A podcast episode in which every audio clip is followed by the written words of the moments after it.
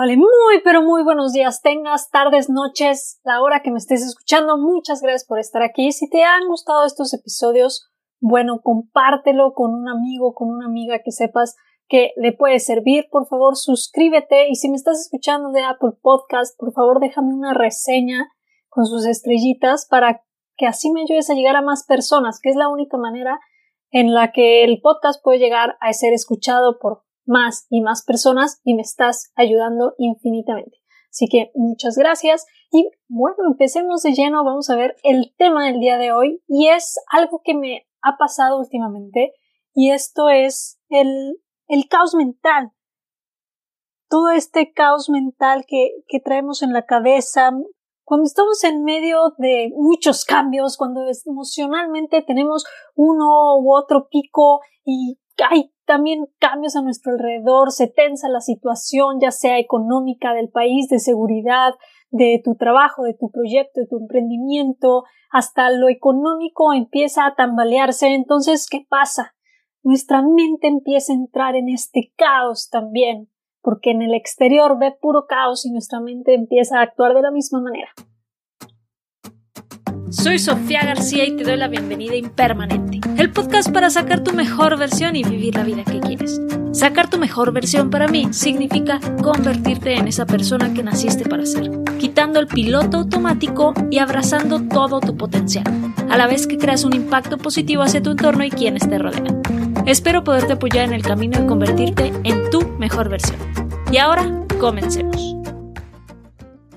¿Te ha pasado que estás en medio del caos en tu entorno las cosas no se sabe qué está pasando, la economía del país está como tambaleándose, tu proyecto, tu negocio también no sabes qué está pasando, tus emociones suben y bajan, entonces tu mente empieza a ser también un caos. Y lo único que puedes pensar es en ordenar cosas. Llegas a tu cuarto y dices, oh, esa cómoda la quiero mover ahora del lugar, ¿por qué no eh, giro la cama y ahora la pongo en esta pared para que se vea hacia la ventana, o llegas a la sala y dices, mm, este sillón ya no me gusta aquí, quiero moverlo, y dices, a ver, pero ¿cómo? O sea, todo es un caos y lo único que pienso es en ordenar. Bueno, esto tiene una sencilla respuesta, y es que esto pasa porque como hay tanto caos en el exterior, tu mente empieza también a entrar en este caos. Hay que recordar que nuestro exterior y nuestro interior están ligados, están conectados. ¿Qué pasa si tú estás en un entorno donde hay mucha indecisión, donde no sabes qué, qué está pasando, no hay mucha seguridad, no hay certeza, de repente también hay hostilidad? Bueno, en tu interior empieza a crearse también este caos. Tus emociones dan picos, no eres estable porque de repente sientes que quieres algo y de repente te sientes eh, feliz y de repente te sientes triste o empiezas a actuar de una manera un poco más hostil. Y esto es porque está respondiendo a tu entorno, a tu parte exterior. Todo lo exterior lo empiezas a adaptar y lo empiezas a hacer también en tu interior. La respuesta del cerebro es, por favor, ordena tu entorno para que yo pueda ordenarme también. Y entonces, ¿qué te está pidiendo? Que muevas el sillón, que muevas la cama, que muevas la cómoda o cierto mueble o la mesa, que pongas orden en tu exterior para ayudarle a que pueda recuperar un poco de control tu mente.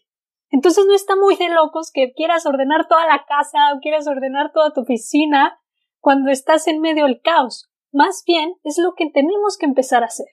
Es más fácil empezar a arreglar el exterior para luego poder ordenar nuestro interior.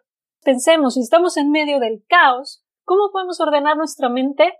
Ordenando en medida que podamos nuestro entorno, nuestro exterior, nuestros espacios. Es cuando se dan estos cambios de ubicación o estas mudanzas o cambias de look o quieres hacer el, feng shui en tu casa.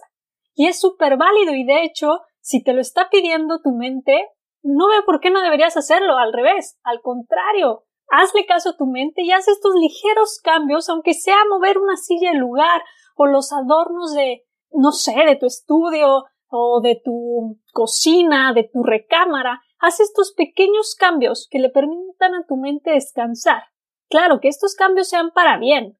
Hay que sacar cosas, hay que ordenar la ropa que no uses, los tiliches que no uses, no sé si son libros, si son adornos, hay que sacarlos, hay que liberar espacio que se vea ordenado para que tu mente se despeje y entonces ¿qué pasa? La energía vuelve a fluir.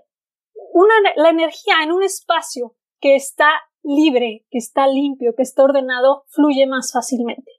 Y esa energía, bueno, al final de cuentas te llega a ti. Si todo está constipado en tu entorno, la energía no va a fluir. Y entonces tú te vas a empezar a estancar, no vas a fluir. Si ordenas para que en tu entorno, en tu espacio, empiece a fluir la energía, ¿qué va a pasar? Esa energía te va a llegar también a ti. Ordena tu espacio con pequeñas cosas. Un día dedícate a tu, a tu habitación, a tu cuarto. A la semana dedícate al estudio, luego al comedor. Al mes puedes dedicarte a la cocina. No lo tienes que hacer todo al mismo tiempo. Tampoco es que te agobies o te abrumes más. Pero empieza con pequeños cambios. Mantén ordenado tu entorno para que tu mente no llegue a este caos o no sea tan grave llegar a este caos mental. ¿Qué otra cosa podemos hacer? Escribir. Escribir, escribir, escribir, escribir, escribir. No me voy a cansar de repetirlo porque ya saben, me encantan las listas, pero cuando tienes un caos mental, el escribir a mano libre lo que te venga a la mente es buenísimo. Es hasta terapéutico, yo diría porque te deja sacar todas las ideas, no te preocupes si están ordenadas, si tienen sentido, si tienes faltas ortográficas, no pasa nada, no importa, tú solo escribe, déjate ir. También sirve meditar. Y no tienes que ser un experto o una experta en la meditación, simplemente busca un espacio, puede ser desde un minuto, diez minutos, media hora, cuánto tiempo tengas o qué tan bueno o qué tan experimentado seas en esto de la meditación, y es un momento de silencio, simplemente de ser consciente de tu respiración para que puedas regresar al momento ahora a ser consciente de lo que está pasando. Y el estrés te va a bajar. Otra cosa que puedes hacer es que dejes volar tu creatividad, haz cosas creativas. Dibuja, pinta, canta, baila, toca algún experimento. Digo, algún, bueno, puedes hacer experimentos también, pero puedes tocar algún instrumento. Deja que la creatividad fluya a través de ti para que también descargues todo ese caos mental y la energía vuelva a fluir. Y otra cosa que puedes hacer es platicarlo, platicarlo con alguien de confianza o platícalo con un profesional si necesitas. Pero platícalo, sácalo de ti porque hasta el expresarlo y ponerlo en palabras te va a ayudar a entender qué es lo que está pasando, qué te está pidiendo tu mente y cómo le puedes ayudar a salir de ese caos mental. Bueno, nada más, así te lo dejo en medio del caos mental que ahorita estaba teniendo. Esto se me vino a la mente y yo estoy poco a poco empezando a hacer estas cosas para salir de este caos mental y me han funcionado bastante bien. O sea, realmente he podido ordenar mis ideas mejor, he podido plantear mis, mis prioridades mejor y seguir moviendo el barco hacia adelante porque es lo que nos queda, seguir hacia adelante. Y como último mensaje te quiero decir, sé paciente. Tómate tiempo para ti, tómate tiempo para cuidarte. Muchas gracias por quedarte conmigo en este episodio. Si te ha gustado no olvides suscribirte, calificar y dejarme una reseña. Y felicidades por estar en el camino de convertirte en tu mejor versión. Por favor comparte este episodio por todos lados. Así me ayudas a llevar este podcast a más personas que podrán apagar el piloto automático de sus vidas. Recuerda que me encuentras en Instagram como Soy Impermanente, donde la conversación durante la semana continúa. Hasta la próxima.